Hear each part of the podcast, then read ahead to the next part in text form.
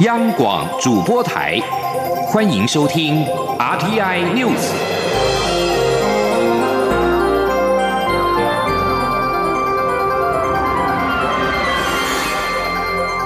听众朋友您好，欢迎收听这节央广主播台提供给您的 RT News，我是张顺祥。蔡英文总统今天上午在总统府接见所罗门外交部长马内涅。总统在致辞的时候提到，曾在台湾念书之后回国开设诊所的所国医生波波拉，以及台湾在所罗门群岛设立的台湾卫生中心，强调台湾是国际社会负责任、肯奉献的伙伴。他希望未来两国能够共同努力。进一步的提升双边的关系。请听记者欧阳梦萍的报道。路透社日前报道，指我国在太平洋的友邦所罗门群岛组成部长级的专案小组，已经与北京展开会谈，近期可能做出外交是否转向的决定。在台所邦交恐生变的传言下，所罗门群岛外交部长马内列此时访问台湾，被视为两国邦交稳定的讯号。马内列九号上午觐见蔡英文总统，蔡总统在致辞时表示，所罗门群岛与中华民国台湾建交至今已经三十六年。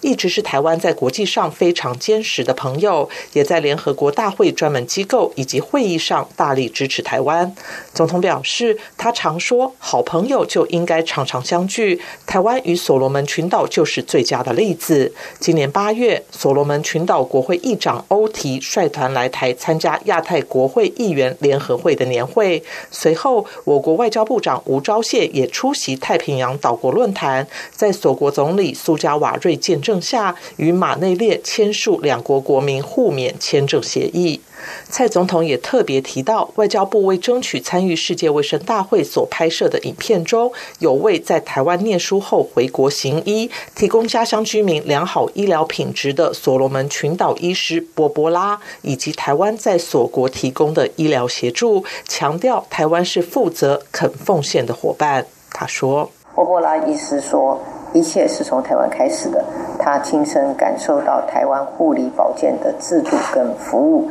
他告诉自己，回国以后要在乡间开一间诊所。前年呢，我也访问所罗门群岛，去看了中央医院内的台湾卫生中心。呃，当时听到医疗团的简报，也让我坚信台湾是国际社会上负责任、肯奉献的伙伴。这句话。从来不是口号，而是每天在实践的工作。蔡总统指出，台湾与所罗门群岛共享自由、民主、人权以及对抗气候变迁等价值，也是相互扶持的伙伴。过去三年多来，两国持续在农业、医疗卫生。教育以及人力资源发展等领域创造出更多合作成果，未来也将共同努力，进一步提升双边关系。他也期盼所罗门群岛能在国际上继续大力支持台湾。中央广播电台记者欧阳梦平在台北采访报道。国民党总统参选人韩国瑜昨天晚间在造势大会上面抛出坚持自由民主等四大理念，争取认同，并且批评民进党靠香港流血来补血。对此，民进党发言人薛成义今天表示，韩国瑜嘴上谈坚持民主自由，实际上却漠视香港的公民社会声音，不仅对香港情势误判，更是消费国际社会对香港的关注。民进党恳切提醒韩市长，莫忘香港苦人多。记者刘玉秋的报道。国民党总统参选人高雄市长韩国瑜获得党内提名后的首波造势大会，主办单位宣称有三十五万人响应。韩国瑜在发表谈话时，也向黑韩产业链正式宣战，并提出捍卫中华民国、热爱中华文化、坚持自由民主以及莫忘世上苦人多等四大理念，争取认同。另外，韩国瑜也批评民进党利用香港反送中事件补血，增加选票。对于韩国瑜的诸多批评，民进党发言人薛成义九号受访时表示，韩国瑜从凤凰说的失言、接待日本外宾的失利等事件，导致民调不断下滑，需要补血的恐怕是他自己。薛成义并提醒韩国瑜不要只是嘴上谈坚持民主自由，更不要消费香港情绪。那韩市长他嘴上谈坚持民主自由，实际上他漠视香港的公民社会声音，不仅对香港情势误判，更是消费国际社会对香港的关注。我们恳切提醒韩市长，莫忘香港苦人多。民进党立委也对韩国瑜的批评重炮回击。民进党立委林俊宪认为，韩国瑜继上周惹火了日本学者后，在造势大会上果然不意外的又惹火了一大票人，不仅赶前总统马英九下台，惹火了国民党内的知识蓝，歌曲《浪子回头》也乱唱一通，通惹火了喜爱台语歌的茄子蛋乐迷，甚至破坏草皮，惹火了身为地主的广大新北市民。民进党立委许志杰也说，韩国瑜在造势大会上说出不雅字句，他认为私底下还可以接受这样的小瑕疵，但在公开场合致辞时应该避免，幽默也该看场合。张广电台记者刘秋采访报道。前总统陈水扁八号参加九零八台湾国募款参会，但是他上台演讲违反了台中监狱保外就医的相关规定。陈水扁并且表示：“我的职业就是政治，一定要讲政治。”对此，台中监狱的副典狱长戴明伟今天受访的时候表示，正在了解搜证参会的情况，也会询问陈水扁本人，全盘了解之后决定处置。请记者王维婷的报道。前总统陈水扁八号参加独派团体九零八台湾国的募款参会时，打破台中监狱四不原则上台致辞，并大力为他催生的一边一国行动党催票，呼吁让一边一国行动党在明年立委大选拿下三席立委，进军国会。中间事前已经准许陈水扁参加这场募款参会，但是必须遵守保外就医受刑人相关规定，也就是不上台、不演讲、不谈及政治、不接受媒体采访的四不原则。针对陈水扁刻意踩线，台中监狱副典狱长戴明伟九号表示，目前正在搜证，了解参会的现场状况，也会询问陈水扁本人，在依照搜证状况召开会议，决定后续处置。方式，至于处置结果何时会出炉，戴明伟说会积极办理。那我们现在就是在积极在了解收证的一个相关的内容，我们就会按照我们所收证的一个状况嘛，哎，积极在做了，因为我们要要了解整个过程是怎么样啊，我们是求证啊。陈水扁参加九零八台湾国募款参会致辞时说：“我的职业是政治，一定要讲政治。”他并说：“面对这么多恩人，他怎么可以不讲话？违反四部，再加五部、六部、天龙八部也没有关系。”将陈水扁当作精神领袖的一边一国行动党今天也发出声明表示，根据《监狱行刑法施行细则》第七十三条第五项保证书记载保证人应注意事项的规定，并无规定约束保外就医受刑人的生活，且陈水扁保外就医是可以维持日常生活及职业所必须的活动，而陈水扁的职业就是政治，而演讲就是让陈水扁从事政治功能最重要的工作。与沟通方式，一边一国行动党指出，禁止陈水扁谈政治、接受媒体采访或演讲没有法律依据，中间不该要求陈水扁签订切结书。陈水扁的主治医师陈顺胜也说，鼓励陈水扁演说是职能治疗所需。陈水扁之所以可以进步，是因为加强了职业本行的职业功能与自信。中央广播电台记者王威婷采访报道。前总统陈水扁昨天晚间出席九零八台湾国募款参会时上台致辞，还为一边一国行动党拉票，打破中间四不原则。民进党立委李俊毅说：“请台中监狱依照规定来处理，他不多做评论。”而国民党立委曾明宗则说：“陈水扁一再挑战中间跟法务部的执法底线，呼吁中间应该依法行政，适当处理。”请听记者郑玲的报道。前总统陈水扁八号晚间出席九零八台湾国募款参会，目前保外就医的陈水扁虽然获准出席活动，但中间也设下四不原则，包括不上台、不演讲、不谈政治、不接受媒体采访等。陈水扁则在会中上台致辞，并为一边一国行动党拉票，期许明年大选一边一国行动党能拿下一百万政党票，三席不分区立委。民进党立委李俊毅表示，保外就医有相关规定，中间就医规。定处理，这个请台中监狱依规定处理吧，哈，请台中监狱依规定处理，好。那因为这个每个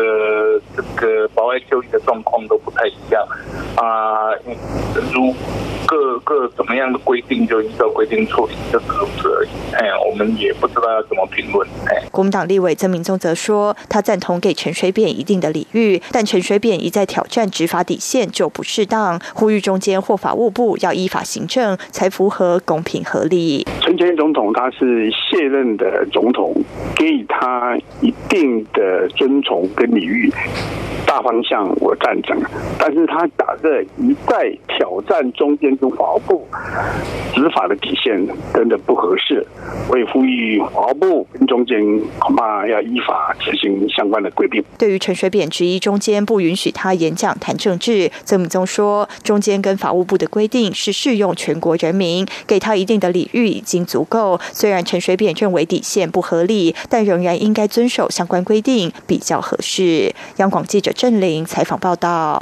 台湾人民自救宣言起草人之一前立委谢聪敏在八号病逝于林口长庚医院，享受八十五岁。总统府对此表示深切哀悼。总统府今天表示，谢聪敏在一党专政的威权时期，参与起草台湾人民自救宣言，开启台湾主体意识先河。一生更为争取民主而不惜二度献身黑牢，也在海外发起返乡运动，以生命与独裁相搏。其后更于一谈为平反戒严时期政治受难者权力的奔走，是台湾民主的典范。对于谢聪明的勇气跟贡献，也深表缅怀。香港众志秘书长黄之锋八号在出访德国跟美国前夕，在香港机场离境前突然被捕。黄之锋在九号上午十点五十分左右在脸书报平安，表示自己出访德国跟美国前夕，在机场被截停逮捕。他并批评港警滥权，表示警方认为他违反了保释条件，有潜逃风险，将他通宵扣查，限制。人身自由实在难以接受。黄之锋说：“现在已经恢复人身自由，只希望可以尽快展开柏林的访问行程。”黄之锋的律师表示，他将在今天下午飞往德国柏林。德国媒体推测，目的是阻挠他参加次日在柏林举办的晚会。黄之锋原先在柏林行程包括了会晤德国的官员、议员，并且进行公开的演讲。德国销量最大的报纸《画报》报道，黄之锋是以荣誉贵宾的身份受邀到柏林参加九号在国会屋顶举办的晚会。《画报》对黄之锋被捕感到震惊，认为目的是阻挠他参加这场盛会。《画报》副总编辑朗兹海默评论说。今年庆祝柏林围墙倒塌三十周年的德国，对争取自由的人有特殊的责任。黄之锋启程来德国之前被捕，证明中国对真相的恐惧有多大。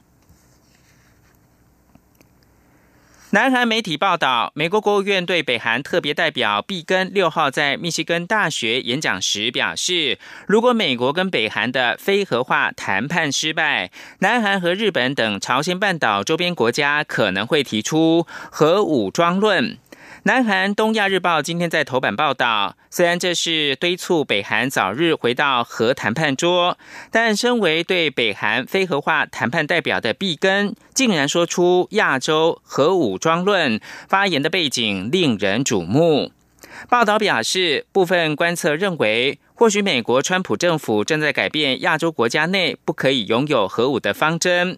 南韩外交部则是强调，韩国政府从不考虑核武装，重申了过去的一贯立场。此外，美国国务卿蓬佩奥八号接受美国广播公司政论节目《本周》访问时表示，美国期望在近日或未来数周内恢复跟北韩之间的非核化谈判。以上新闻由张顺祥编辑播报，这里是中央广播电台台湾之音。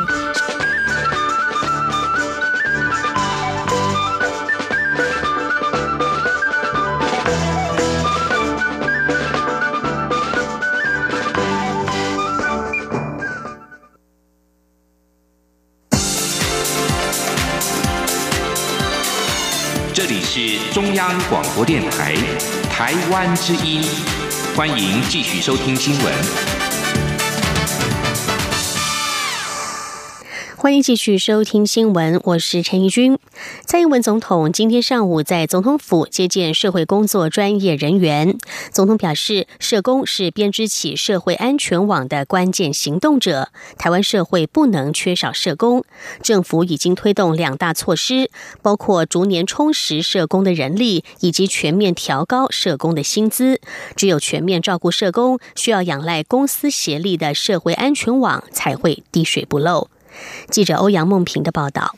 蔡英文总统在接见社会工作专业人员时致辞表示，政府这几年积极补强社会安全网，而遍布在社会各角落的社工就是社会安全网三年有成的关键推手。他要借这个机会感谢社工们的付出。总统指出，社工需要专业，要能同理案主的心情，加上工作分量不轻，确实是不容易的工作。为了让社工能够安心投入，政府推出了两大措施。第一是逐年充实社工的人力，到明年底预计将增加三千人，减少第一线社工的工作负担，也有助于提升服务品质。其次是全面调高社工的薪资。总统表示，在公部门已经将原本属于计划性质的风险工作补助费调整为可以经常性编列和支领的人事费。明年起，公部门社工的薪资将增加新台币一千五百多元至三。千元不等，在私部门，政府也推出补助计划，建立专业服务费补助制度，让社工可以依年资调薪。对于社服团体苦恼的劳健保、劳退雇主负担，政府也增加补助，减少社工被要求供体时间的情况。总统说：“那以上的薪资方案合计受益的人数预计会达到一万人，公司部门的社工薪资都会一起往上调。”那我认为，只有全面照顾我们的社工，需要仰赖公司协力的社会安全网，才会滴水不漏。好。另外，蔡总统指出，卫福部也持续注重社工的职业安全。政府所做的一切，都是希望社工们在帮助别人之前，也要照顾好自己，安顿好生活。总统并在最后强调，社工除了是专业的助人工作，更是编织起社会安全网的关键行动者。台湾社会不能缺少社工，政府会支持社工到底。中央广播电台记者欧阳梦平在台北采访报道。而台湾迈入了高龄化社会，老年族群的心理问题也值得关注。台北市信义区健康服务中心主任周真真今天表示，久病跟经济的因素会影响老人的心理情绪，其中丧偶更需要注意。他表示，有研究指出，丧偶之后一年，往往老人会出现健康与心理上的问题。如果三个月还不能走出伤痛，一年内的死亡几率可是比一般老人还高。不过，陪伴与关怀则是能够帮助长辈恢复心理健康的方法。记者肖兆平的报道：七十一岁的张奶奶在今年初丧偶。他直说，心里一点准备都没有，当时完全无法想象未来的生活要怎么过，情绪更是陷入忧郁跟低潮。但在社区护理师持续关怀下，张奶奶终于愿意踏出家门到社区参与活动。张奶奶坦言，第一次上课真的是心不甘情不愿，但想到有这么多人的关心，她渐渐改变想法，要自己不能再颓废下去。张。奶奶说：“但我能还能活多久我不知道，但是呢，我要把我有余有有生之的余年，我要活得精彩一点，不能多彩多姿，最少不能缺乏，跟一般人那样颓废，这样我不要。”台北市信义区健康服务中心主任周珍珍就说：“丧偶后的第一年其实非常关键，因为有很多长辈会因为丧偶接连有免疫力下降或情绪问题发生，其死亡率还比一般长辈还高。”他说：“丧偶之后的第一年其实是非常关键的年啊，因为他们丧偶之后可能会有一些免疫力的降低，一些健康可能会出现问题哦。那假设三个月以上还没走出忧郁症的状况的话。”他的呃忧郁状况的话，其实在一年内自杀的呃不一年内死亡的几率，其实高于一般的正常老人的两倍哦。周真真就以关怀长辈的服务经验为例，强调丧偶、久病、经济事件等都会影响长辈的忧郁指数。而台北市政府从二零一七年每半年就会透过量表关心独居长辈的忧郁指数，一旦有忧郁倾向，就会立刻转介。根据近三年显示，老人忧郁患。患者已经从百分之八点二九下降到百分之四点一九，因此北市卫生局就提醒，一旦发现长辈有异常行为，就应就医或接受心理咨商，同时搭配社区资源，才能帮助长辈活得精彩。中央广播电台记者肖照平采访报道。继续关心选举的话题，前总统马英九八号晚间出席国民党总统参选人韩国瑜在新北市举办的造势晚会，在苦候了一个小时之后上台发表演说，却因为韩国瑜到场，台下的韩粉不断鼓噪，最后被打断谈话。马英九表情错愕，场面也非常尴尬。马英九办公室今天表示，马英九是应韩国瑜总部邀请参加新北造势大会。依原本的规划，国民党主席吴敦义及马英九致辞的时候，韩国瑜也将在场。但不知何故，马英九上台致辞被延后了一个小时。对于韩国瑜到场时，台下部分群众鼓噪，以至于马英九被主持人要求提前结束讲话，马办对此表达十分遗憾。另外，韩国瑜在八号晚间的大型造势活动结束之后，现场的草皮被破坏。新北市长侯友谊今天表示，任何人使用公共空间都应该遵守规定，草坪被破坏就要复原。他说，集会游行要遵守规定，新北市府会按照规定来处理，该求偿就求偿。另外，台北市长柯文哲在今天被问到，对前总统马英九昨天晚间出席韩国瑜造势晚会，却在演说的时候被韩粉嘘下台的看法。柯文哲说自己也有点目瞪口呆，如果发生在他这边，他一定会要求检讨。至于这是否代表前元首遭到了羞辱，柯文哲只表示马英九也是脾气好。红海集团创办人郭台铭究竟何时会宣布参选，备受关注。对于最新的民调显示，有六成的蓝营支持者不希望郭台铭独立参选。郭台铭幕僚蔡庆瑜今天表示，这些声音都会纳入评估。至于何时宣布参选，蔡庆瑜说他们会做谨慎的评估、务实的考量，近期也会安排时间送月饼给台北市长柯文哲。记者刘品希的报道。红海集团创办人郭台铭参选态势越趋强烈。由于九月十七号就是向中选会登记连署的最后期限，最新传闻是郭台铭将于十二号宣布参选。对此，郭台铭幕僚永林基金会副执行长蔡庆瑜九号上午受访时表示。如果郭台铭真的要参选，必须审慎评估、务实考量，所以真的还没有决定日期，希望外界再给郭台铭一点时间。对于台北市长柯文哲被问到郭台铭何时宣布参选时，指自己还没收到郭台铭送的月饼，等收到后会看看月饼里面有没有藏字条。蔡庆瑜说：“如果柯文哲很希望收到月饼的话，他们会再安排时间送一盒月饼给柯文哲，大家聊聊天。”为了符合柯文哲的期待，月饼里面会夹一些纸条。根据最新民调，如果三强鼎立，郭台铭的支持度小输韩国瑜百分之一，而且六成蓝营支持者不希望郭台铭独立参选。对此，蔡庆瑜表示，这些声音都会纳入评估。他说。这些声音我们都听到了，呃，换句话说，也就是说，我们这些声音都会纳入评估，也会纳入考量。我们希望听听各界的声音，也希望说这些声音让我们在做决定的时候能够成为我们的力量。对于郭台铭有许多票源来自绿营，蔡庆瑜认为郭台铭一直强调不分蓝绿，希望走出主流民意，这可能会反映在一些民调数字上，他们会多参考。此外，国民党总统参选人韩国瑜八号晚间在新北造势，受邀站台的前总统马英九致辞到一半时，由于韩国瑜抵达现场，台下民众鼓噪，主持人也打断马英九的谈话。蔡庆瑜说：“来者是客，对于马英九遭受的情况感到心疼、惋惜与遗憾。”媒体询问，如果马英九替郭台铭造势，是否会让马英九讲好讲满？蔡庆瑜说：“这是做人的基本情义与道理，但是到目前为止，还不到需要马英九帮郭台铭造势的阶段。”对于前台北县长周习伟喊出“如果党员脱党参选，就要清党”，蔡庆瑜说：“不多做评论。”至于韩国瑜造势时呼吁支持者以不雅字眼回敬黑韩的传闻以及假民调，蔡庆瑜说这是个人行为，他不多做评论。但比较情绪性的用语在郭台铭身上比较不容易出现。央广记者刘聘熙在台北的采访报道。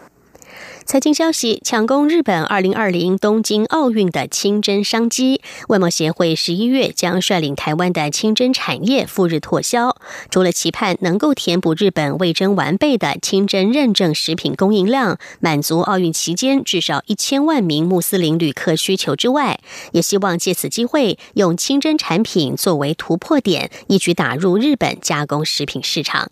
记者谢嘉欣的报道。日本东京奥运将于明年七月登场，预估届时日本将涌入四千万名旅客观看赛事，其中约有一千万人为穆斯林。